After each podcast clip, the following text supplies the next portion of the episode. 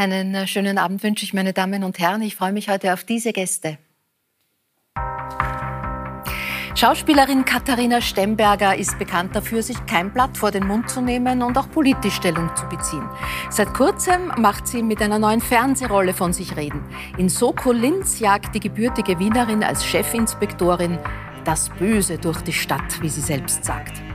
Werner Gruber, Physiker mit Bildungsauftrag, begeistert die Menschen für die unendlichen Tiefen des Weltalls. Nun mischt der Direktor des Planetariums Wien sogar beim aktuellen Hollywood-Streifen Moonfall mit Halle Berry mit. Hermann Neuburger hat vor mehr als 30 Jahren die Fleischerei von seinem Vater übernommen und führte das Unternehmen auf einen ganz speziellen Kurs.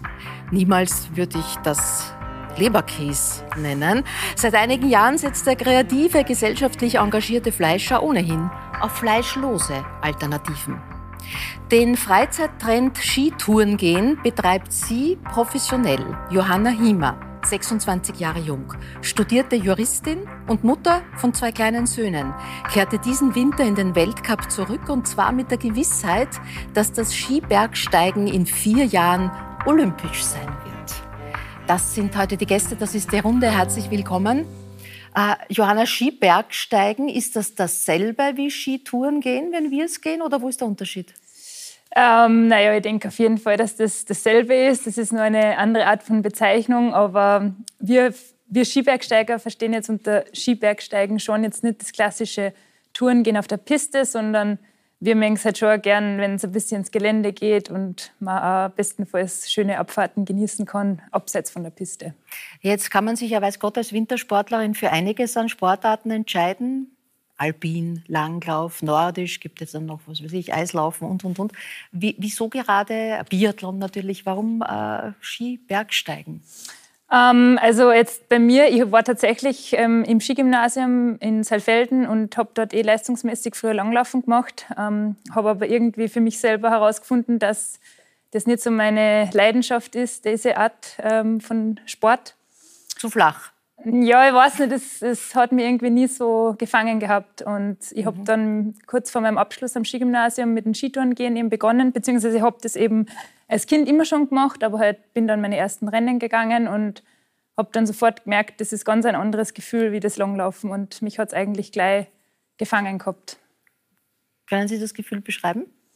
Ähm, also ich vergleiche es halt immer, wenn ich jetzt im Sommer quasi auf andere Sportarten angewiesen bin, weil kein Schnee da ist. Ähm, ähm, das ist Gefühl, auf dem Ski zu stehen und raufzugehen und dann eine Abfahrt von mir zu haben, das habe ich bei keiner anderen Sportart. Mhm. Das ist nur beim Skibergsteigen so. Der Werner Gruber äh, grübelt. Kennst, kennst, du das Gefühl? die Sehnsucht, auf einen Berg zu steigen. Man soll auch die Sterne von oben wunderbar sehen. Das ist richtig. Nein, ich habe mich nur gerade erinnert, wie ich mir das letzte Mal äh, langlaufen war, meinen Leistenbruch zugezogen habe. Oh, wie, wie, wie, wie klappt das?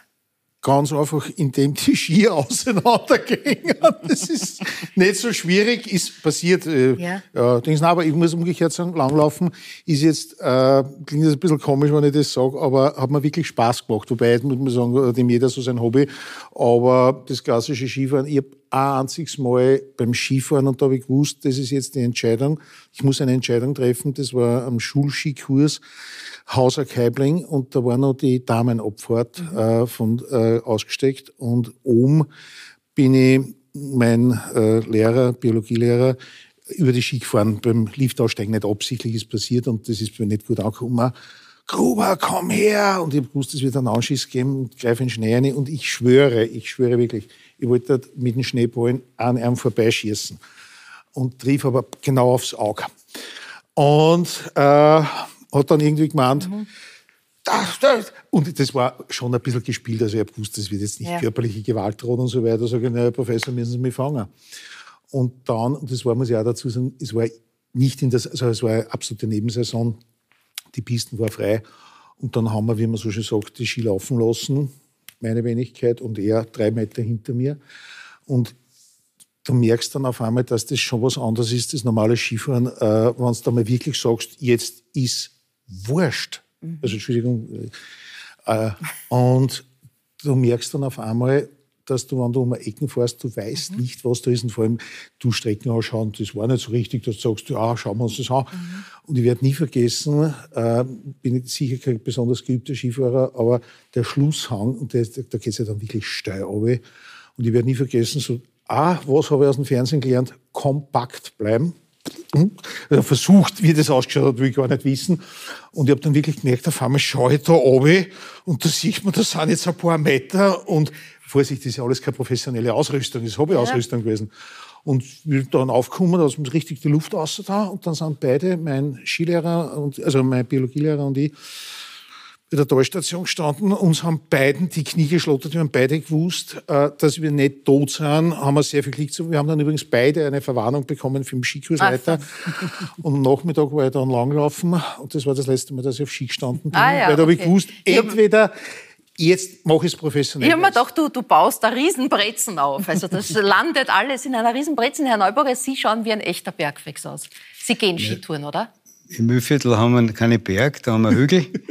und da bewege ich mich natürlich auch. Wir haben ein schönes Langlaufgebiet bei uns und das ist eines meiner Hobbys als Ausgleich zum Beruf. Ja. ja. Aber wie extrem äh, treiben Sie Sport?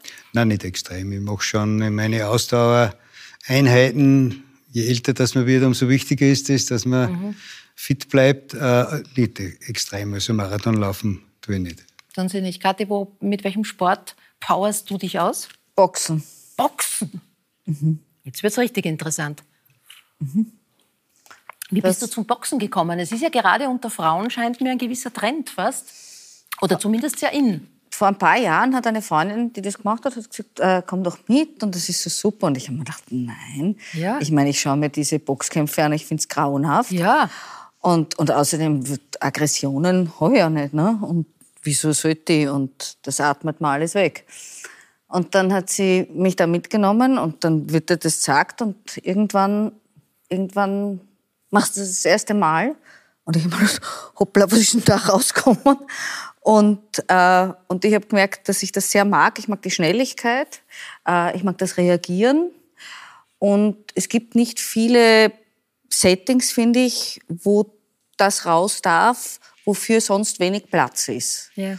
Und Frauen sind das ja sowieso nicht. Wir sind irgendwie freundlich und verbindlich und so. Also mir tut das gut. Die Aggressionen rauszuhauen, ohne sich zu rechtfertigen. Werner, wenn schon nicht der Berg ruft, dann sind es zumindest die Hollywood Hills. Mhm. Ähm, du bist äh, beim neuen Film Moonfall gerade in die Kinos gekommen. Äh, Halle Berry in der Hauptrolle, Roland Emmerich Regie, hast du wissenschaftlich beraten. Was war deine Expertise und vor allen Dingen, wie kam's?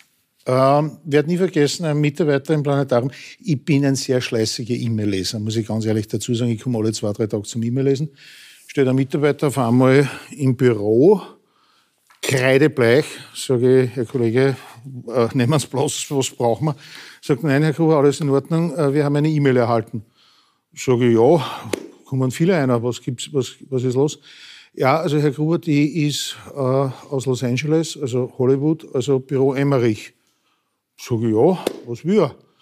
Ich habe mit Ihnen Kontakt aufnehmen. Sage ich, haben wir E-Mail, schicken Sie ihm die Telefonnummer zurück. Äh, bin gerne bereit, also wenn er was braucht, ich bin telefonisch gut erreichbar. Zehn Minuten später hat das Telefon geläutet. Es war dann aus dem Produktionsteam äh, und es sprechen da relativ viel Deutsch.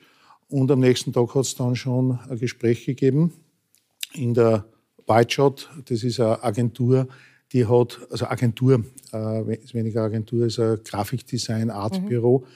Mhm. Äh, und da ist der Johannes Mücke, der jetzt aktuelle Chef und auch der Chefdesigner. Und der hat mit dem äh, Roland Emmerich schon, also der hat schon viele gemacht, aber ja. das letzte bekannte Independence Day 2. Und wie kam er auf dich? Fernsehen. Mhm. Also, und äh, der, das, hat, das hat dann dazu geführt, der Emmerich hat ihm gesagt, wir brauchen Leute, die uns da auch fachlich äh, Input geben. Ja, und dann haben wir uns zusammengesetzt äh, und dann haben wir einmal angefangen, über Filme zu reden was, wo es einfach nur darum geht, ja, äh, das schwarze Loch, äh, nur mit Maximilian Schell, da war die Szene gut. Also da, da ja. ja. Und jetzt kommt natürlich ein wichtiger Punkt. Äh, viele Wissenschaftlerinnen und Wissenschaftler sagen, boah, in dem Film, das ist ein Blödsinn. So kann man sagen. Oder man kann sich überlegen, der Blödsinn, wie könnte man das machen? Und ich kann nur jedem empfehlen, wenn ihr mit Physikerinnen und Physikern unterwegs seid und euch einen Hollywood-Film, einen Science-Fiction-Film anschaut, geht's mit einer nachher auf ein Bier.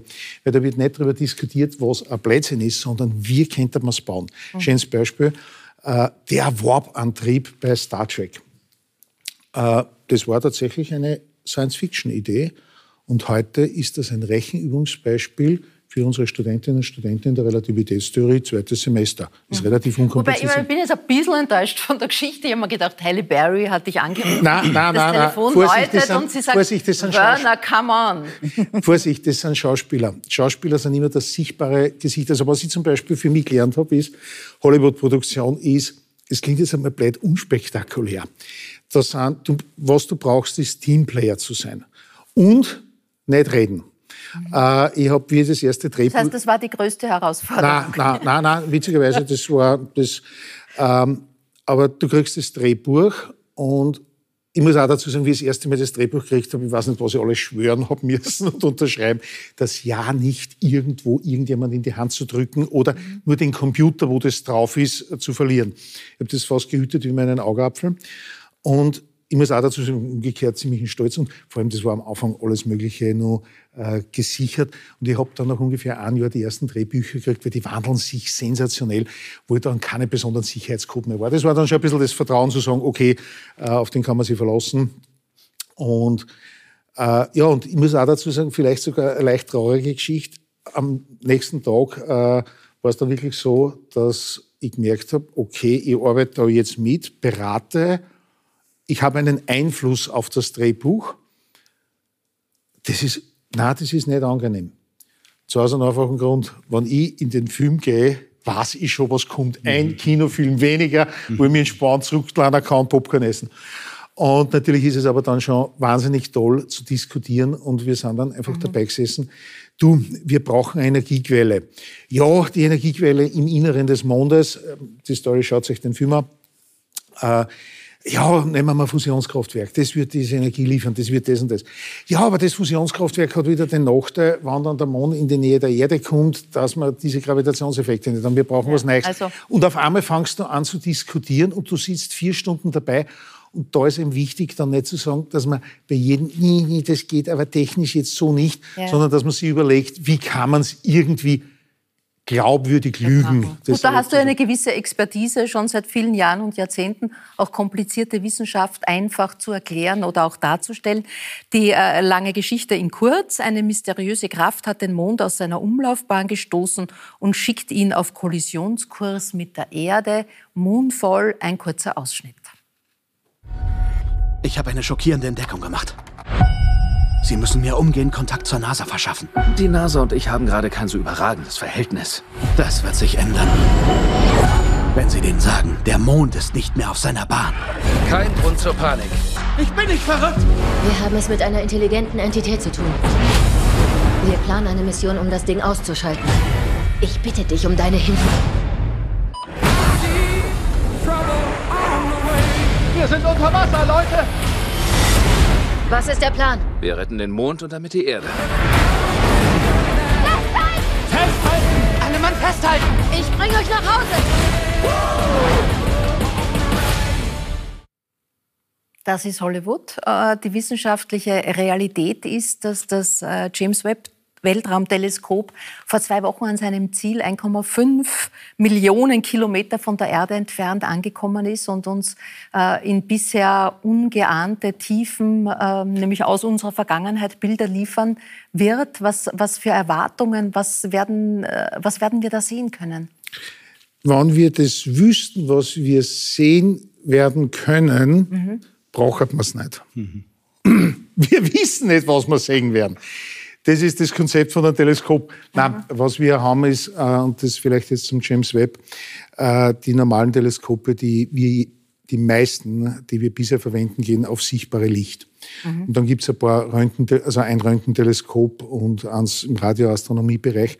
Und jetzt ist eine ganz wichtige Lücke im Spektrum äh, geschlossen, nämlich im äh, Infrarotbereich, Wärmestrahlung. Mhm. Die Wärmestrahlung hat den Vorteil, dass die durch Staubwolken durchgeht, wo das sichtbare Licht nicht mehr durchgeht. Das heißt, wir können in Bereiche hineinblicken, die man vorher nicht gesehen hat. Zum Beispiel ein schönes Beispiel, das wird jetzt nicht ganz so spektakulär sein, dieses erste Bild vom schwarzen Loch, das wir gehabt haben. Das war, das ist, haben viele Damen und Herren nicht realisiert, aber für uns in der Naturwissenschaft war das der erste Beweis von einem schwarzen Loch. Also wirklich Beweis. Und äh, dieses schwarze Loch hast, wenn du sagst, ja, wieso war das so schwierig, dieses Bild aufzunehmen, werden sie viele sagen, schwarzes Loch auf schwarzem Hintergrund. Was ein Blödsinn ist, weil schwarze Löcher äh, sind wutzi, wutzi, wutzi, wutzi klar sind aber umgeben von einem Ereignishorizont. Und in diesen Ereignishorizont strömt extrem viel interstellare Materie. Wir haben da draußen nicht so das Vakuum, was man so landläufig glaubt, sondern Gasteilchen. Wenn diese Gasteilchen hineinströmen, reiben sie. Dadurch werden sie extrem hell und dadurch wird extrem helles Licht. Das schwarze Loch ist von extrem hellem Licht umgeben. So, und da sollst du jetzt durchschauen. Und der Schmäh, mit denen die Kollegen damals gearbeitet haben, war Radiowellen. Mit Radiowellen kannst du durchschauen. Und jetzt nehmen wir genau denselben Schmäh in einem anderen Wellenlängenbereich Wärmestrahlung, wo wir in Bereiche hinschauen können, die uns bisher, nicht, äh, die uns bisher verborgen geblieben sind. Und das wird das extrem Spannende, dass man einfach schaut und sagt, hm, schauen wir mal, wo wir bisher nichts, nichts gesehen haben. Also die klassische von früher, diese Hefteln, die Röntgenbrille, die man sich kaufen mag, China, und eh nicht funktioniert hat, die gibt's jetzt. Äh, tatsächlich draußen. Mhm. Und in einem halben Jahr werden wir die ersten Bilder haben und dann wird es total Du bist ja letzten Mai auch Wissenschaftsbeauftragter des Landes Burgenlandes. Ja. Und äh, da gab es äh, vor kurzem eine, eine, nicht ganz ernst gemeinte Anfrage von der FPÖ, die gefragt hat, äh, ja. ob Außerirdische das Burgenland besucht hätten. Da kann man ja in der Tat nicht immer ganz sicher sein. Das kann man ja nicht ausschließen, oder? Also äh, ich habe dann, wie ich die Anfrage bekommen habe, es ging um 30 äh, Punkte. Übrigens der wichtigste Punkt war, wie hoch ist mein Gage für das, was ich im Burgenland verdiene. Das war kein Problem. Wir wollen das Sideletter. Es gibt keines. Es gibt keines. Es äh, kann ich ruhigen Gewissens sagen, es gibt auch keine Nebenabsprachen. Äh, und mir wird nur ein Diensthandy, ein iPhone 8 vom Burgenland zur Verfügung gestellt, also jetzt auch nicht besonders aufregend. Nein, äh, es hat einen Vortrag von mir gegeben im Burgenland UFOs über den Burgenland. Das hat einen einfachen Grund gehabt. Äh, ich habe als Direktor des Planetariums der Stadt Wien kriege im Sommer zwei bis drei Anrufe am Abend. Wirklich, nein, am Abend, meine Telefonnummer steht äh, im Internet frei verfügbar und ist einfach als E-Mails zu beantworten. Äh, und Grüße, Herr Gruber, ich stehe da und da, schaue dort und dorthin und sehe das und das. Außerirdische sind da. Und äh, das ist nicht umsonst, dass ich in der Früh als erstes einmal nachschaue, wo steht die Venus, weil die Venus wird sehr gerne für äh, außerirdisches Objekt gehalten. Oder die Skylink-Satelliten von Elon Musk oder was auch immer. Und in 99,9 Prozent kann man den Damen und Herren dann erklären, entspannt sich, das kehrt so, das ist es. Äh, ein Prozent bleibt dann übrig zu sagen, haben Sie Ihre Medikamente genommen oder nehmen Sie bitte Ihre Medikamente. Und jetzt ist es so, dass äh, es schadet nicht der Bevölkerung, gleich das flächendeckend zu sagen, da müssen Sie mich nicht anrufen. Da hat es einen Vortrag gegeben, äh, Außerirdische über den Burgen, äh, UFOs über dem Burgenland. Und daraus haben dann, äh, hat diese Partei die hat den zwischen Vortrag und Projekt das verwechselt, mhm. hat dann zwischen UFOs und Außerirdische das verwechselt. Und das hat dann zu sehr viele Anfragen geführt, das hat es bis in die Zeit in B2 gebracht. Ich habe dann, äh, weil diese dringliche Anfrage musste beantwortet werden und der Herr Landeshauptmann hat mich dann gebeten, ihn da ein bisschen zu beraten und zu sagen, du, was soll ich antworten auf die Frage, gibt es Außerirdische im Burgenland? Sage ich, du, da gibt es jetzt einmal zwei, drei Antworten. Erstens, wir wissen es nicht. Äh, zweitens, ja, ist, aber zweitens, es ist, glaube ich, 1905 ein Meteorit, also äh, ja, ein Gesteinsbrocken im Burgenland eingeschlagen. Splitter davon liegen im Naturhistorischen Museum. Wir könnten diesen Splitter untersuchen auf exobiologisches Material. Es könnte sich tatsächlich was drinnen befinden. Äh, und die dritte Antwortmöglichkeit, die hat er leider auch nicht gewählt, zu sagen, das unterliegt der Geheimhaltung, wir dürfen nicht drüber sprechen. Gerade Wissenschaft und vor allem das Vertrauen in die Wissenschaft äh, ist ja im Moment ein großes Thema. Dein Papa ist äh, ja, als Top-Mediziner eigentlich Virologe. Mhm. Das heißt, du hast äh, die letzten zwei Jahre dieser seltsamen Zeit mit einer gewissen Fachlichkeit auch äh, drauf geblickt. Ähm, wie bist du damit schon aufgewachsen und wie siehst du die ganze Zeit mit, aus diesem Bezug auch heraus? Hast du viel mit ihm darüber geredet? Also ist er euer, euer Experte? Naja, natürlich immer. Und, und das, was mich sehr geprägt hat, was ich immer, wenn ich in Diskussionen komme, wo sozusagen die Wissenschaft, weiß ich nicht, sehr alternativ offensichtlich behandelt wird, sage ich immer, Vorsicht mit mir reden. Mein Vater ist äh, Topmediziner und Schulmediziner. Das heißt, ich glaube schon, dass dass du da als, als, als Tochter auch eine Prägung kriegst, die für mich immer damit zu tun hatte, wenn mein Vater begeistert äh, gekommen ist, wir haben wieder einen neuen Impfstoff gegen irgendeine Scheußlichkeit gefunden. Mhm. Und das war großartig. Und er mir dann erklärt hat, wie toll das ist, weil wie viel Leid damit erspart wird. Das heißt, für mich war jede Impfung, die gefunden wurde, ähm, ein großer Gewinn, und er hat auch gesagt, das heißt nicht, dass es nicht, äh, äh, dass auch bei, bei, bei manchen Impfungen was daneben geht, aber wenn du dir anschaust, wie viel Leid du damit äh, mhm. ersparen kannst, so war das immer was Großartiges. Mhm. Und ich erinnere mich, wie ich mit ihm im Jänner 2020, wie das dann schon langsam irgendwie klar wurde, dass das vielleicht zu uns auch kommt, habe ich mit meinem Vater geredet und gesagt, du, was ist das, was da kommt? Was? Und, und, und er hat zu mir gesagt, wir wissen es nicht. Mhm. Und die zwei Jahre waren einfach sehr davon geprägt, dass er mich teilhaben hat lassen an dem, wir wissen es nicht. Und bei mir hat das zu sehr viel Vertrauen geführt, mhm. weil du Teil einer Entwicklung bist. Und ich glaube, dass in der öffentlichen Kommunikation also da wurde vieles richtig gemacht. Aber das, was ich ganz schwierig finde, ist, dass man, dass, dass so viele wussten, die gar keine Fachleute sind und uns ständig die Wörter erklärt haben, wo es ein, ein, ein Prozess ist, in dem wir alle drin sind. Und, und das finde ich, finde ich irgendwie schade. Ein schwieriger Prozess. Ganz schwierige Zeit. Aber also so habe ich das, so habe ich das erlebt. Und dann habe ich mir immer wieder gedacht, was bin ich froh, dass ich in einem Land wie in Österreich äh, diese Zeit durchleben darf und mhm. hoffentlich gut durchleben mhm. darf. Herr Neuburger, gegessen wird immer in der Zeit der Pandemie noch mehr. Zählen Sie sozusagen zu den Krisengewinnern als Unternehmen? Nee, ich sage immer, wenn es um Digitalisierung geht, da haben wir weniger Sorge, weil wir noch, werden noch sehr lang analog essen, denke ich mir. Ja. Also ist richtig, ja, essen müssen die Leute und tun sie auch und in der Pandemie vielleicht noch lieber, beziehungsweise lieber zu Hause. Und äh, so gesehen sind wir äh, in unserer Branche natürlich, ich will nicht sagen Gewinner, aber zumindest haben wir nicht äh, so starke Tiefs mitmachen müssen und haben also äh, versucht, die Menschen zumindest äh, mit gutem Essen zu versorgen und mhm. noch einigermaßen bei Laune zu halten. Mhm. Ich, müsste, ich muss mir da gleich einhängen. Und zwar als Forschungskoordinator des Burgenlandes überlegst du ja, wie kommt man zur Forschung? Und jetzt kommt was, was mir persönlich ein Anliegen ist. Sie sind, also Sie, Ihre Firma ist ein Forschungsbetrieb. Und jetzt werden viele sagen, na, wieso CERN oder die NASA oder was?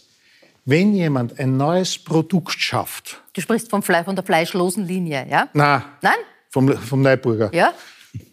Das ist nicht fleischlos, das ist was ja, Gutes.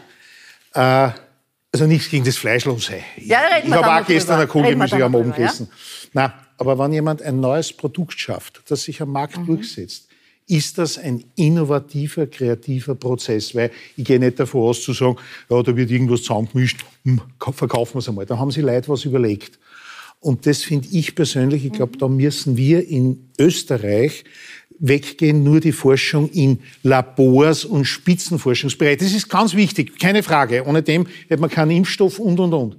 Aber wir brauchen genauso kreative Unternehmer. Und ich sage jetzt einmal, da ist Oberösterreich, das Thema haben wir ja, glaube ich, heute ein bisschen, ähm, wenn ich denke, der Kornspitz ist in Oberösterreich erfunden worden. Ich war einer der ersten Testesser, kein Witz, der Schülerbohr in Traun waren die ersten Testesser, zu sagen, wie schmeckt euch das? Und deswegen finde ich das so wahnsinnig mhm. schön, hohe Innovationspotenzial. Äh, nehmen Sie uns kurz mit in die, in die ja. Küche. Wie entsteht ein neues Produkt? Also egal, ob das jetzt der Neuburger äh, ist oder eben jetzt die fleischlose Linie Hermann. Wir werden über beides noch näher sprechen. Aber wie, wie so, wird sowas kreiert? Ich möchte nur kurz äh, äh dahingehend eine Antwort geben. Also es muss ein bisschen einschränken, weil das Produkt hat mein Vater erfunden. Mhm. Ich habe es dann sozusagen zu den Leuten gebracht. Ja. Aber wie, wie entsteht eine Innovation? Ich glaube einmal, äh, vielleicht an einem gewissen Mangel dass irgendwas fehlt. Dann braucht es eine Idee, eine Vision und dann braucht es einen langen Atem, diese Vision umzusetzen. Das mhm. ist es ja, glaube ich, jetzt. Der Aber die, den Nagel finde ich super. Ja. Die Mannerschnitten sind auch dadurch entstanden, dass man keine Schokolade gehabt hat. Mhm. Das finde ich Ja, ist immer so. Ja. Aber die, der konkrete Prozess, ist es dann ein, wir mischen ein bisschen was zusammen und schauen, wie es schmeckt? Oder wird da ein Ernährungswissenschaftler bemüht? Das, ist das, das sehr wohl eine Laborarbeit? Das wäre natürlich der optimale Fall, nicht? Ja. Aber es passiert meistens nicht so. Und es passiert in vielen Facetten. Bei uns war es eben so, dass äh, aus der Sorge, meiner Sorge als Fleischhauer über den hohen Fleischkonsum heute, was vielleicht ein bisschen widersinnig klingt, eigentlich das, mein Bedürfnis entstanden ist, sozusagen Ausgleich zu schaffen. Und habe sehr lange überlegt, wie könnte man das tun. Es war dann klar, ein gutes Produkt möchte ich erzeugen, aber vielleicht ohne Fleisch. Vielleicht mhm. geht das, ja. Das war ja, schon 15 Jahre zurück, diese ersten Gedanken. Und vor zehn Jahren habe ich eben dann für mich und für unser Unternehmen den Entschluss gefasst, diese Reise anzutreten. Und äh, ich bin nicht mal ins Internet gegangen und habe geschaut, wie machen wir vegetarische Produkte. Habe dann gefunden, How to Make Seitan und ähnliches. Ich habe sehr schnell gesehen, in Europa gibt es kein Wissen. Und so habe ich mich aufgemacht nach Asien, mhm. nachdem ich in der Recherche immer wieder auf den Vegetarismus aus Asien, auf die buddhistischen Tempelküchen gestoßen bin und dann habe ich mir gedacht, machst du auf die Socken nicht? Und ich habe mit dann ein paar Reisen gemacht. Ich war in Taiwan, in China, in Japan. Habe eigentlich gehofft, ich finde ein Verfahren oder ein Produkt, das man dann bei uns erzeugen kann. So war es nicht. Das waren viele, viele Wochen. Aber wir haben viele Informationen. Und dann haben wir eben im Unternehmen 2011 ein Forschungsprojekt begonnen. Wir waren zehn Mitarbeiter, die fast Fulltime abgestellt waren. Es hat fünf Jahre gedauert. Es waren 5000 Versuche es war einfach Learning by Doing. Also mhm. wir haben auch nicht den Luxus gehabt, zu sagen, wir wollen jetzt eine Käsewurst erfinden, sondern wir haben gesagt, was könnte schmecken, was könnte diese mhm. Voraussetzungen erfüllen, also ohne Fleisch. Auf dem Weg, äh, die vielen Erfahrungen, die ich gemacht habe, habe ich auch gesehen, wie man heutzutage vegetarische Nahrungsmittel bei uns macht, über Hochtechnologie, über veränderte Rohstoffe und das war dann sehr, schnell klar, das wollen wir nicht machen. Mhm. Also und dann ist zu der schwierigen Aufgabe, ein Produkt, das einem Fleischesser auch zufriedenstellt, ohne Fleisch zu machen, ohne Hochtechnologie und völlig ohne Zusatzstoffe ist natürlich nur für eine größere Aufgabe ja. geworden. Joanna, muss man als Spitzensportlerin sich über die Ernährung viel Gedanken machen? Also ist fleischlos ein Thema? Ist ja mittlerweile auch unter Sportlern ein Trend, aber dann halt mit vielen Nahrungsergänzungsstoffen. Also auf jeden Fall ist das ein Thema und ich glaube, dass sich da ganz viele Sportler ganz extrem reinsteigen in das Ernährungsthema. Ähm, ich persönlich ähm, habe da meinen eigenen Weg gefunden, wo ich mich gut damit fühle, aber, aber es ist so viel von weg. Ich, ich verzichte eigentlich auf wenig, ehrlich gesagt. Das ist so ein Part bei mir, das Essen, das tue ich einfach gern und habe einfach keine Lust auf gewisse Sachen zu verzichten. Und ich esse zwar ähm, nur ausgewähltes Fleisch be äh, beispielsweise, aber es ist jetzt nicht irgendwas dabei, was jetzt also wirklich von meinem Ernährungsplan gestrichen ist. Mhm. Ein außergewöhnlicher Lebensweg, der Sie prägt. Ein bisschen was haben wir ja schon gehört. Äh, das Skibergsteigen als Sportart. Nach dieser Ausbildung ein Just-Studium abgeschlossen. Jetzt in vier Jahren zwei Buben bekommen und eigentlich den Spitzensport schon ein bisschen ad acta gelegt. Und dann kam aber die Nachricht, dass das Skibergsteigen in vier Jahren, 2026, olympisch wird. Das ist natürlich für jede Sportart dann eine gewisse Auszeichnung. Was hat das mit Ihnen gemacht, diese Nachricht? Ähm, das war im Juli, ich erinnere mich noch sehr gut. Ähm, und ähm, es hat mich irgendwie nicht mehr locker lassen. Also es, ich habe den ganzen Tag darüber nachgedacht, ja, irgendwie, das ist jetzt so ein, ein, eine einmalige Geschichte und das wird jetzt vom Alter her noch gut ausgehen. Ich bin dann 31, 2026 ähm, und wie können wir uns da aufstellen, wie machen wir das? Ich habe viele Gespräche geführt, ich habe natürlich ganz lange mit meiner Familie diskutiert und ähm, darüber geredet, wie wir uns da aufstellen könnten und ja, dann nach so zwei, drei, vier Monaten im Spätsommer, Herbst, haben wir dann gesagt, ja, das greifen wir jetzt an und das probieren wir. Ich trainiere seither mit einem Trainer erstmals nach langer, langer Zeit. Das letzte Mal zu meiner Schulzeit im Skigymnasium, jetzt eben sieben Jahre lang ohne Trainer und nur nach Gefühl und Lust und Laune, wie es halt so ausgegangen ist. Und ja, bisher, ist, ich merke zwar natürlich, dass das lange vier Jahre werden und dass ich einen langen Atem, brauch, Atem brauchen werde, Aber es fühlt sich einfach total richtig an und es ähm, macht mir total viel Spaß bisher. Äh, wir dürfen kurz dabei sein, um ein paar Eindrücke zu gewinnen. Und zwar äh, von der Erztrophy in Bischofshofen, wo Sie dann auch gewonnen haben, damit wir mal sehen, wie das so ausschaut. Also Skitouren gehen kann man sich ja grundsätzlich einmal vorstellen.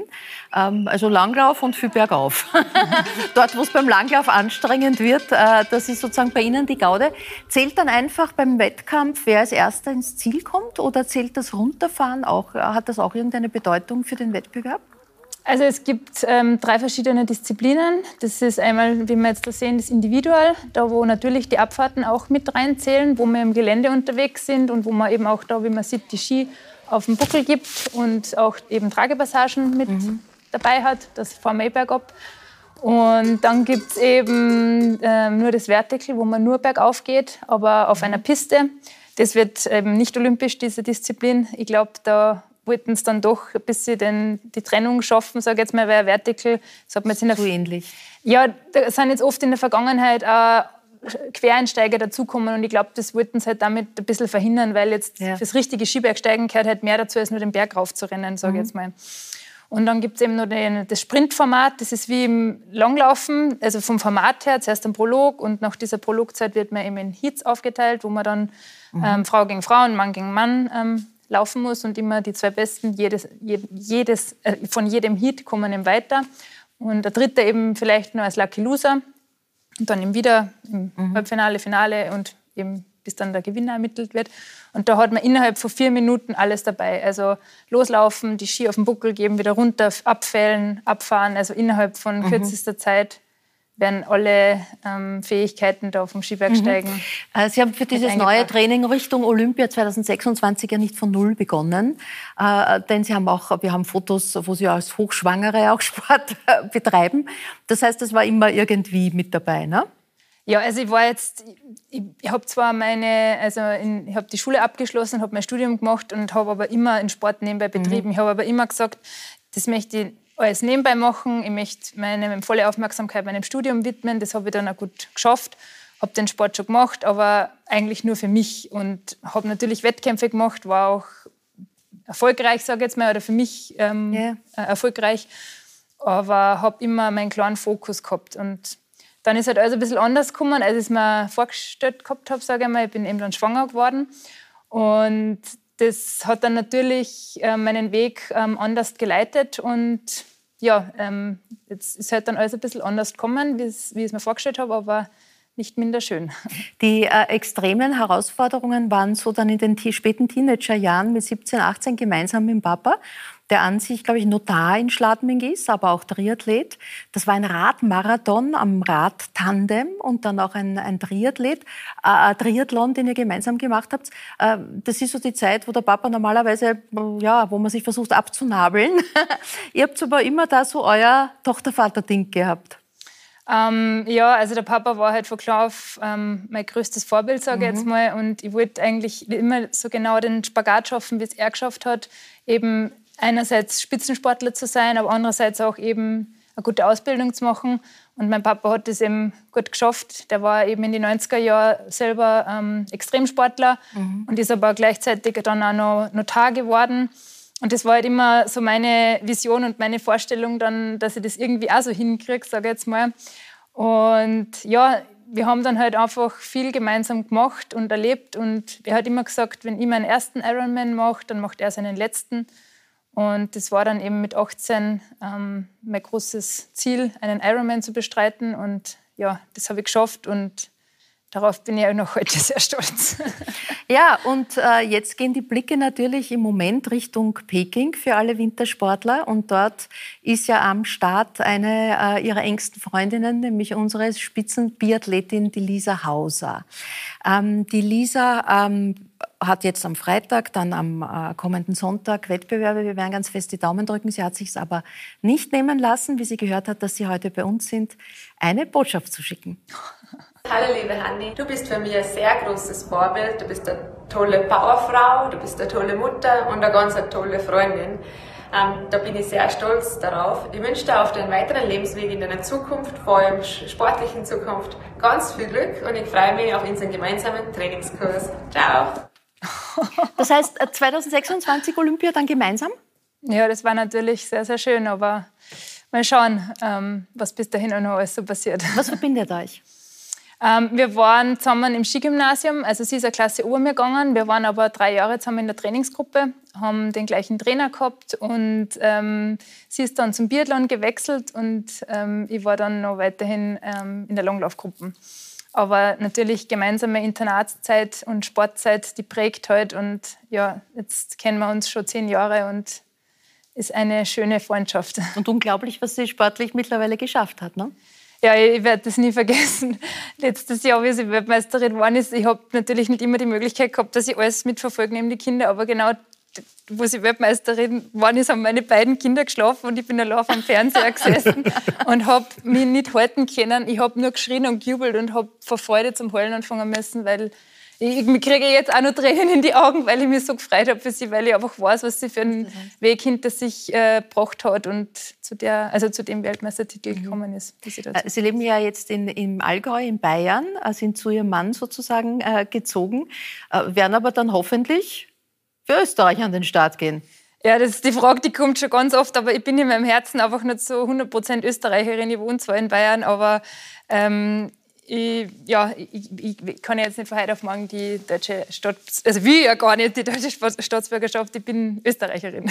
Okay, gut, also Olympia 26 haben wir schon besprochen, jetzt müssen wir mal Olympia 22 sozusagen äh, schaffen. Äh, Kathi, ein Best Friend im, im Sport gibt es bei dir in der Branche? so eine beste Freundin? Äh, braucht man das auch, damit man sich gut austauschen kann? Jemanden, der genau versteht, wie man die Dinge sieht, worauf man blickt, ähm, worum es gerade geht an Kleinigkeiten? Das ist lustig. Äh, ich habe, also das, was du erzählst, jetzt rein fachlich habe ich einfach in der Familie. Äh, ja. Durch die Schwester, durch meine Mutter, durch meinen Mann. Also das ist irgendwie da sehr abgedeckt. Und das Lustige ist, ich habe schon, ich habe schon in der Branche auch, auch Freunde und Freundinnen, aber ich habe äh, ganz viele, die damit nichts zu tun haben. Und das war mir auch wichtig, um sozusagen die Bodenhaftung sicherzustellen, weil das ist etwas, was ich glaube, was in dem Beruf irrsinnig wichtig ist. Ähm, ja, so, so ist das. Also ja, klar, klar Freunde und auch Leute, die du fragst. Aber wenn ich so zuhöre, merke ich, das habe ich in der Familie. Ja, aber äh, da Skigymnasium gemeinsam gegangen, gibt es noch aus Schauspielausbildungen gemeinsame Kolleginnen, wo man dann verfolgt? Oder, oder auch wieder bei Casting sich nein, nein, das in auf einer jeden Konkurrenzsituation ist? Das auf jeden Fall. Äh, das hast du schon. Äh, aber, aber ich habe das, na, ich habe aus der Schule gute, gute Freundinnen seit über 30 Jahren. Mhm. Aber die machen, die sind nicht im Schauspiel unterwegs. Das kleine Österreich ist ja nicht so groß für gute Rollen und für große Rollen. Mhm. Äh, du hast jetzt eine ergattert. Äh, ist einem das dann bewusst, sozusagen, da ist jetzt was gelungen, da ist, da, das, das ist Na ja, das ist sehr Chance lustig. Du, ich mache jetzt diesen Beruf seit 30 Jahren und gehst zu vielen Castings, wo du dir denkst, das hätte ich gern machen oder das würde mich total freuen. Und, und ein, ein sehr großer Teil dieses Berufs hat damit zu tun, dass du mit den Neins umgehen musst. Und mhm. du kriegst viele Neins. Und, und die sind am nicht wurscht. Und der Trick ist halt, dass du trotzdem dir überlegst, wie gehe ich weiter und, und wie gehe ich leichten Herzens weiter und dieses Ja zu der Rolle, das hat mich schon sehr gefreut. Wie, war das, wie hast du das Ja übermittelt bekommen? Ähm, meine Agentin, ich habe eigentlich einen Spaziergang gemacht und vergesse es nie, bin irgendwo in der Hilferstraße mit einer Freundin unterwegs gewesen. Es war dunkel, es war Ende Februar, oder, oder Jänner, Februar, irgend sowas, Februar. Und wir sind vor einer Bäckerei gestanden. Und ich habe gesagt, jetzt hole ich mir noch was und habe das Geld rausgeholt und habe gemerkt, ich habe das Handy, wie so oft, auf lautlos, 27 gefüllte Anrufe der Agentur. Und dann habe ich zurück, wie sie dir was ist? Und dann hat sie gesagt, hm, you did it und so. Und das war schon so, dass ich mir gedacht habe, wow, jedes Mal, wenn ich an der Bäckerei vorbeigehe, denke ich nur an das. Und das Lustige ist aber auch, was dann passiert ist, du kriegst so ein, das Leben schenkt dir so ein Ja. Und der erste Gedanke war, Hoffentlich kann ich das. Hoffentlich das haben nur Frauen diesen Gedanken. Weiß ich nicht. Sie sind vielleicht die, die es aussprechen. Mhm. Aber dieses, dieses, kann ich dieses Vertrauen, dass mhm. man mir da, diesen Vorschuss, mhm. werde ich dann einlösen können. Mhm.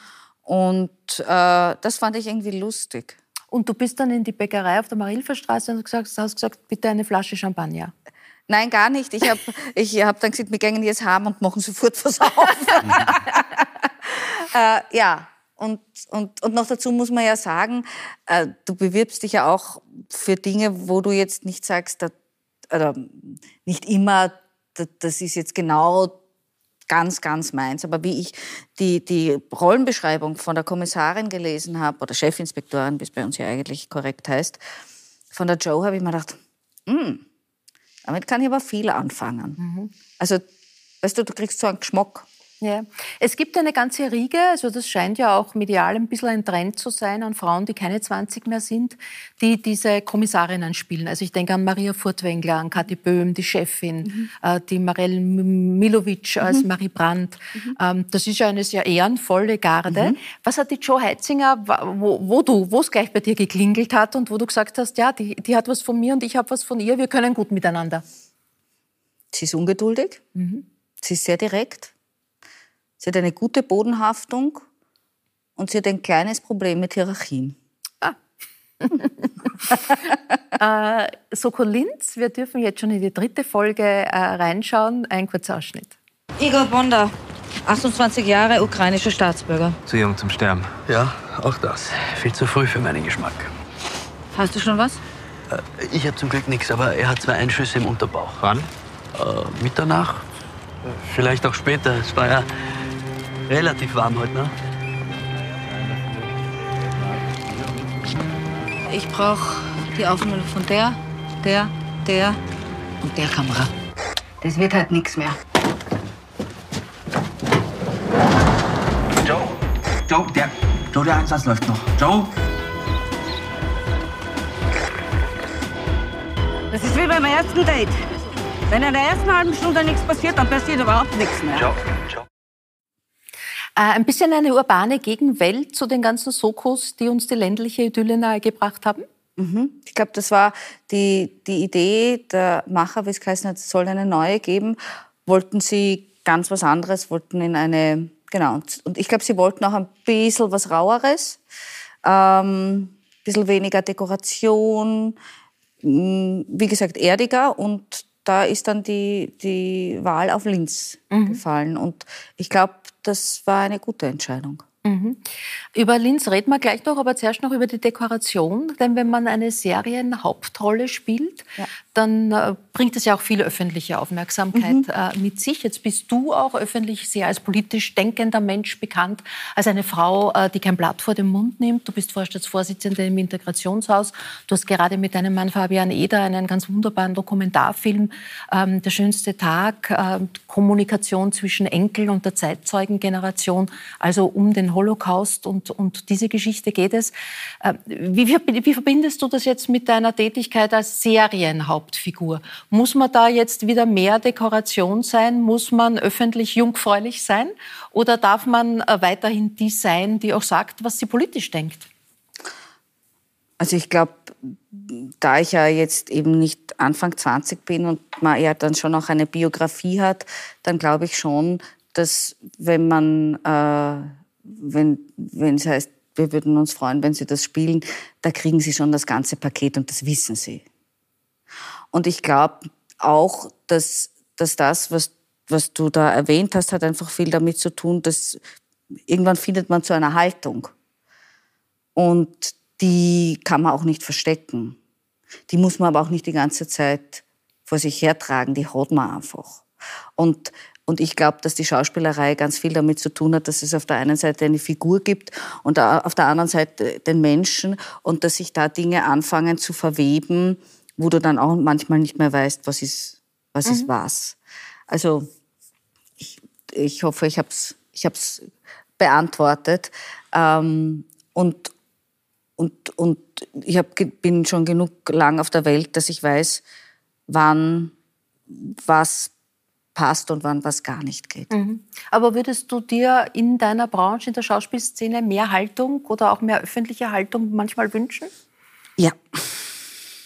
Also ist, ist, einem, ist, es vielleicht für Kollegen und Kolleginnen auch schwierig, manchmal das auszusprechen, aus Angst, aus Furcht dann äh, den Zuschlag zu bekommen oder die Rolle zu bekommen? Oder ich, ich weiß gar nicht, ich würde das gar nicht nur auf die Schauspielerei äh, äh, reduzieren. Ich glaube, dass die Menschen überhaupt sehr viel Sorge und Angst auch haben, äh, zu sagen, was sie denken. Mhm. Ähm, und und aber dann ist, aber es wäre so wahnsinnig wichtig. Und ich glaube, ganz viel hat damit zu tun, dass die Einzelnen auch glauben, sie sind vielleicht nicht so wichtig mhm. oder man könnte sich verscherzen. Und ich frage mich dann, in einem Land wie Österreich, wovor wollen wir denn Angst haben?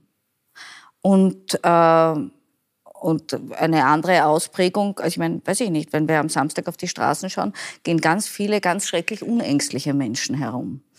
Mhm. Äh, und es wird davon geredet, dass man in Österreich nicht seine Meinung sagen kann. Ich glaube, es ist gerade umgekehrt.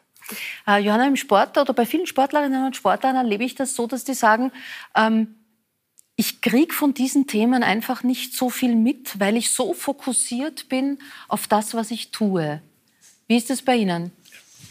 Also ich versuche schon, dass ich mich ähm, rundherum informiere und äh, mich beschäftige mit gewissen Themen, aber natürlich ist das Zeitkontingent begrenzt und ja, da muss man sich dann halt schon genau herausglauben, was man dann, ähm, worüber man sich über informieren will. Mhm. Zweites Thema Linz. Mhm. Zweite Staffel, ab April wird wieder gedreht. Kathi Stemberger zieht wieder in ihre kleine Wohnung nach Linz. Ja. Wie ist Linz zu dir? Was hast du dort gefunden? Naja, ich kenne es, weil, weil eine meiner liebsten Freundinnen dort lebt. Und deswegen konnte ich die letzten 30 Jahre auch erleben, wie sie diese Stadt verändert hat. Und ich mag es wahnsinnig gern. Ähm, ich ich, ich freue mich irrsinnig drauf. Ich habe meine Ecken gefunden, wobei ich sagen muss, wir also 13 Folgen in fünf Monaten zu drehen, das ist wirklich sportlich. Das heißt, es bleibt relativ wenig Zeit. Und ich habe mir in Linz die Ecken gesucht, wo wenig Menschen sind. Äh, und dazu gehört, da kannst du einfach an der Donau entlang radeln und das ist ein, ein Traum. Und es gibt einfach, die, die Gegend ist einfach irre schön. Mhm. Aber äh, ja, ich, ich freue mich drauf. Und, und das Schöne ist, ich meine, wir werden sehen, wie die Leute das annehmen, was wir da an Geschichten produziert haben. Aber natürlich, wenn man was zum allerersten Mal eine Figur findet, das Team muss sich finden, sind wirklich ganz, ganz tolle Kolleginnen und Kollegen, tolle Regisseure und Regisseurinnen. Ähm, aber es ist natürlich wahnsinnig aufregend und es braucht, alles ist, scheint gleich wichtig zu sein. Und was du lernst, ist dann deine Kräfte einzuteilen. Und umso mehr freue ich mich auf die zweite Staffel, weil weil jetzt vor allem die Freude überbleibt und nicht dieses, boah, hoffentlich geht das nicht schief. Ja, ähm, da hat man sich schon sozusagen. Da hat man sich schon ein bisschen gefunden und ich freue mich auf die Joe, äh, die, ja, das ist eine, eine, eine Figur, die trage ich gern mit mir. Es sind zwei Oberösterreicher am Tisch. Wohin wollt ihr sie entführen in Oberösterreich? Werner, was muss sie gesehen haben in der Nähe von Linz? Du bist in, äh, in der Nähe von Ansfelden ich, Nicht in der Nähe in Ansfelden. In Ansfelden ich ja. äh, bin in Heid, das ist ein, Ortsteil von Ansfelden, innere, innere Stadt von Ansfelden. Äh, ich muss dazu sagen, ich kenne Linz vor 32 Jahren. Ich habe Matura gemacht, am nächsten Tag war ich bei der Stellungskommission und gesagt, da Bundesheer und dann ab nach Wien. Ähm, ja, Linz äh, ist eine Stadt, ist okay. Sie hat mir nichts getan. Ich muss aber dazu sagen, es gibt kein Kaffeehaus. Stimmt nicht. Welches? Das Indra ist kein Kaffee, es ist eine Konditorei. äh, na, was für Kaffees gibt es? Draxelmeier. Das Draxelmeier ist kein Kaffeehaus. Das Draxelmeier ist ein Kaffeehaus. Es wird so, wie wenn es ein Kaffeehaus war. Wir haben super Haschegnädeln, keine Frage, aber allein... Nein, nein, wir gehen auf einen Kaffee dorthin und frühstücken. Und ich als Wienerin, wenn ich dir sage, das Draxelmeier ist ein Kaffee, da muss das nicht. Gut, äh, gehen wir mal. Das sind jetzt schon spezielle Diskussionen, Herr Neuburger. Was ja, nein, da kann ich nur recht geben. Und wenn eine Wienerin sagt, das ist ein Kaffee, dann ist es echt. Dann ist es ein Kaffee. Der okay, sagen wir, einigen wir uns auf ein Kaffeehaus. Nur ganz ehrlich. Du gehst frühstücken in ein Kaffeehaus, du gehst äh, Vormittag in ein zweites Kaffeehaus. Das wird dann alles schon ein bisschen eng. Wo, wo gehst du am Nachmittag hin? Äh, nein, was ich auf alle Fälle von Linz empfehlen würde, Bosner Das ist das, was ich in Wien echt vermisse. Ich dachte, Salzburg sind die Originalposen. Nein, die Originalposen, da gibt es sogar ein Patent drauf, äh, wurde in Linz erfunden. Äh, ist tatsächlich eine Erfindung aus Linz. Ja, aber da fragen wir jetzt den Fachmann. Ja. ja ich kenne auch, kenn auch die Salzburg-Geschichte. Ja, ja ich, ich kenne auch die Geschichte für einen Gruber, aber es gibt die Posen in Lenz und es gibt aber auch schon eine fleischlose Pose in Lenz. Das wissen Sie vielleicht ja, noch nie. Ja, Am Schillerplatz. Ulrichsberg im Mühlviertel ist jetzt der Ort der Handlung, denn dort gab es schon vor mehr als 100 Jahren den Betrieb, den Ihr Vater, Großvater, Großvater damals mhm. schon, äh, genau. äh, gemacht hat, eine Fleischerei. Wurster, Wobei Wurst damit damals was ganz anderes war, als ja, Sie dann daraus gemacht haben. Damals, Diese Entscheidung von Ihnen dann zu sagen, ich lasse alles das weg, ich setze ganz auf ein Produkt, ähm, die war ja sozusagen mehr als volles Risiko, oder? Es war von außen gesehen sehr mutig und viele Leute haben geglaubt, das ist eine schlechte Entscheidung, aber ich habe es ja nicht so aus dem Blauen gemacht, sondern das Produkt, wie gesagt, hat schon länger gegeben in unserem Sortiment und hat sich immer große Beliebtheit erfreut im kleinen Rahmen, im kleinen Ulrichsberg. Und das hat mein Vater schon 1948 entwickelt. Und äh, ich habe aber gesehen, dass eine kleine Metzgerei am Land vielleicht keine sehr gute Zukunft hat. Ja. Damals mhm. haben die Kaufleute angefangen, Wurst zu verkaufen, die Supermärkte sind gekommen. Und es war die Zeit, wie ich den Betrieb hätte übernehmen sollen. Und da war ich mir nicht ganz sicher, ob das meine Zukunft ist. Aber dann ist eben die Idee gekommen, aus diesem Produkt sozusagen eine Marke zu machen. Und die Vision war da, aus dem Neuburger Österreich heute Marke zu machen. Indem Sie äh, in der Werbung jedenfalls sagen, man darf ja nicht Leberkäse zu ihm sagen. Warum eigentlich nicht? Ich muss immer eine kleine Vorgeschichte erzählen, weil die Frage kriege ich natürlich oft gestellt, äh, woraus machen wir normalerweise Leberkäse? Das will ich jetzt nicht abwertend sagen, aber man zerlegt das Schwein und dann gibt es Schnitzel und Karree und dann bleibt was über. Und das schmeißt man natürlich auch nicht weg, sondern das kommt in die Maschine, wird fein zerkleinert, damit man nicht so genau sieht, was drinnen ist. Das wird dann der Leberkäse, das werden die Knackwürste und vielleicht sogar auch die Extrawurst. Ja. Und mein Vater hat 1948, wie er damals die Fleischerschule in Augsburg besucht hat, gelernt, dass man auch aus Edelteile Wurst machen kann, also aus Schnitzelfleisch. Mhm. Das war damals ein Sakrileg, also Schnitzel verwurschen aber mein Vater hat es trotzdem gemacht. Und das ist eigentlich der große Unterschied zum mhm. Leberkäse. Und darum war mir also selbstbewusst zu sagen, es ist kein Leberkäse, es ist eben der Neuburger. Es ist der Neuburger und Sie haben nicht nur Ihren Nachnamen, sondern auch Ihren Vornamen äh, berühmt gemacht in Österreich, nämlich mit der Linie Hermann, die eben jetzt die fleischlose Alternative bietet, weil Sie ein Problem mit Fleisch bekommen haben, kann man so salopp sagen. Äh, wie ich begonnen habe, äh, Fleisch zu lernen, das war 1970, also ich bin schon über 50 Jahre im Geschäft, da war eine ganz andere Zeit. Wir haben die Tiere selber beim Bauern abgeholt rundum, drei Kilometer Radius maximal, wir haben es geschlachtet, wir haben gewusst, was herkommen. Inzwischen hat sich sehr viel verändert und in die 50 Jahre, in die ich im Fleischgeschäft bin, habe ich mir das immer anschauen müssen und habe gesehen, dass die Begleiterscheinungen oder die Vorstufen immer schlechter werden. Ganz vorne mal die Tierhaltung, Futtermittelbeschaffung, aber auch die Gesundheit der Menschen durch den hohen Fleischkonsum. Die letzten Jahre sehen wir, Tierzucht ist eine große Umweltbelastung und die Dinge haben mich dann belastet. Und ich habe mhm. mir immer mehr die Frage gestellt, ist es in Ordnung, wenn ich als Fleischerzeuger sozusagen die Leute noch mehr zum Fleisch verführe? Und daraus ist also wirklich ein großer Konflikt entstanden. Schon vor 30 Jahren hat das begonnen. Und ich habe lange nicht gewusst, wie ich das auflösen kann. Habe zuerst versucht, Biofleisch einzusetzen oder Projekte mit Bauern zu machen. Das hat eigentlich alles nicht funktioniert. Und so ist eben, wie gesagt, vor zehn Jahren ein Schlusstag gewesen. Weiterhin hochwertige Nahrungsmittel erzeugen, aber eben nicht mehr aus Fleisch. Mhm. Und jetzt gibt es das Kantur, Schweinsbratenexperte. Kann man dich mit Fleischlosem locken? Ja, ich muss jetzt allerdings interessanterweise sagen, dann mit Gemüse. Und ich, äh, also man kann jetzt, ich weiß, viele machen die Idee, dass sie dann eine Bratwurst aus vegetarischen Produkten irgendwie herstellen. Ja. Nein, ich mache genauso eine Bratwurst. Ich habe aber genauso, ich habe gestern Abend ein Kohlgemüse mit, ein Erdäpf äh, mit ein paar Erdäpfeln dazu gegessen, weil das durchaus was sehr Angenehmes, Gutes, Verdauungsförderndes und auch sehr Schmackhaftes mhm. ist. Und ich habe jetzt ungefähr jeden zweiten Tag, dass ich wirklich wenn man so schön sagt, ein Gemüse ist. Und das ist ich gern. Und da brauche ich dann gar nicht einmal den Fleischgeschmack. Was aber nicht heißt, dass man nicht auch einmal, äh, sagen, jeden zweiten Tag zu sagen, so, ein Stückel Fleisch ist schon in Ordnung. Kathi, dein, wir haben recherchiert, dein Lieblingsgericht ist vegetarisch. Zumindest ah. eines, das du mal angegeben hast. Was habe ich angegeben? Du hast angegeben Capelli d'Angelo al Limone. Ja, ja, sowieso. Sowieso. Alles, was, was italienisch ist. Ha? Da brauche ich Übersetzung. Das sind ganz dünne äh, Capelli ja. mit einer Zitronensauce. Mhm. Und äh, äh, mhm. Parmesan. Also ich, ich bin sehr auf der italienischen Seite. Ich brauche nicht viel Fleisch.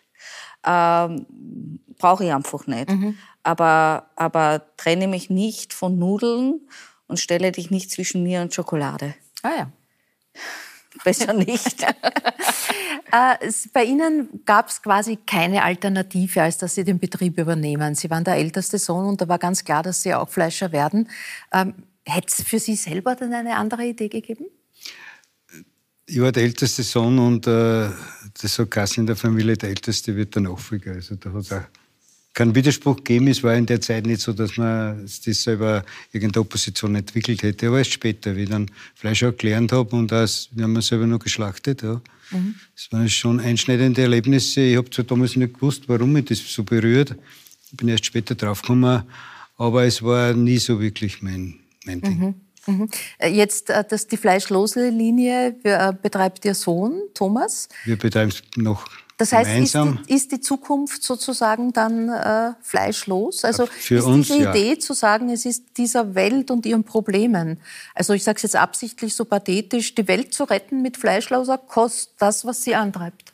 Naja, die Welt wollen wir nicht retten, aber wir wollen einen kleinen Beitrag Welt. leisten. Man muss ja nicht immer gleich die große retten. Und äh, man, man weiß ja, dass die Tierzucht, wie gesagt, äh, sehr viel Anteil hat an, an, an, an der Umweltsituation. Und äh, vom Tierleid will ich jetzt gar nicht reden, das war mein, meine persönliche Motivation. Man braucht ein bisschen hineinschauen hinter die Stelle. Das kann man tun bei YouTube oder mit durch viele Medien. Man könnte mhm. auch einen Schlachthofsinn einmal anschauen. Das macht natürlich niemand, aber ich habe es mhm. schon gemacht. Ich habe es machen müssen, ja. Und wenn man das sieht, dann sieht man auch die Sache ein bisschen anders. Ja. Mhm. Wie haben die Kunden und Kundinnen reagiert? Gab es auch welche, die gesagt haben, jetzt, jetzt, jetzt spinnen es ganz in Ulrichsberg? Also das war meine Erwartung. Ich habe äh, erwartet, dass die Menschen das überhaupt nicht verstehen und auch, auch nicht glaubwürdig finden, dass sie das widersprüchlich empfinden. Aber Praxis hat genau das Gegenteil gezeigt, dass mhm. die Menschen eigentlich sagen, jetzt so zusammengefasst, ja, ist gut, wenn man darüber nachdenkt und wenn ein Unternehmen einen Schritt in die richtige Richtung macht. Ja, dann sage ich Dankeschön und wünsche alles Gute all Danke. meinen Gästen. Danke fürs Dasein, danke für Einblicken in das, was Sie gerade umtreibt. Dienstag 20.15 Uhr ORF 1 heißt es Soko Linz schauen. Und vielleicht sind Sie dann nächste Woche auch wieder mit dabei hier. Wir werden unter anderem, werde ich den Wissenschaftler des Jahres, den Komplexitätsforscher Peter Klimek begrüßen. Und dann ist in Peking auch schon ungefähr Halbzeit. Und äh, dann werden wir gemeinsam mit Armin Assinger die Olympischen Spiele, die gerade stattfinden, analysieren. Das dann nächste Woche. Bis dahin sage ich auf Wiederschauen und wünsche eine gute Nacht.